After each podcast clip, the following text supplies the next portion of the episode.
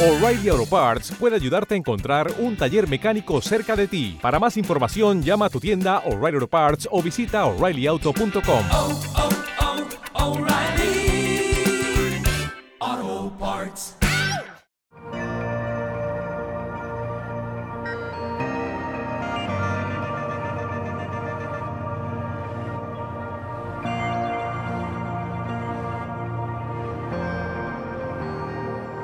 La palabra arrepentimiento casi ha desaparecido de las predicaciones y los llamados a la salvación.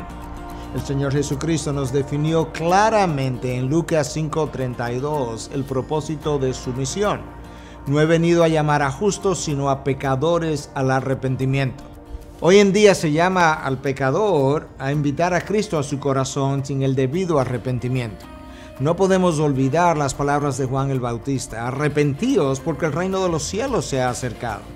De esa misma manera el apóstol Pedro más adelante en el libro de los Hechos, en el capítulo 3, versículo 19, llamaba a la audiencia justamente a lo mismo, arrepentíos y convertíos para que vuestros pecados sean perdonados o borrados a fin de que tiempos de refrigerio vengan de la presencia del Señor.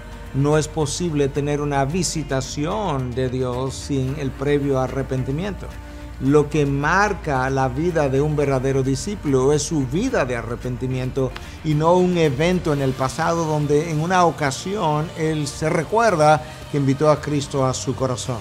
Ciertamente el Señor tiene que morar en nosotros por medio del Espíritu, pero dicha morada es un paso siguiente a nuestros arrepentimientos de pecado que Dios nos aclare el entendimiento y que Dios pueda traer nuevamente a los predicadores de hoy en día la palabra arrepentidos de tal forma que podamos ver grandes cosechas como fruto de la predicación fiel de su palabra.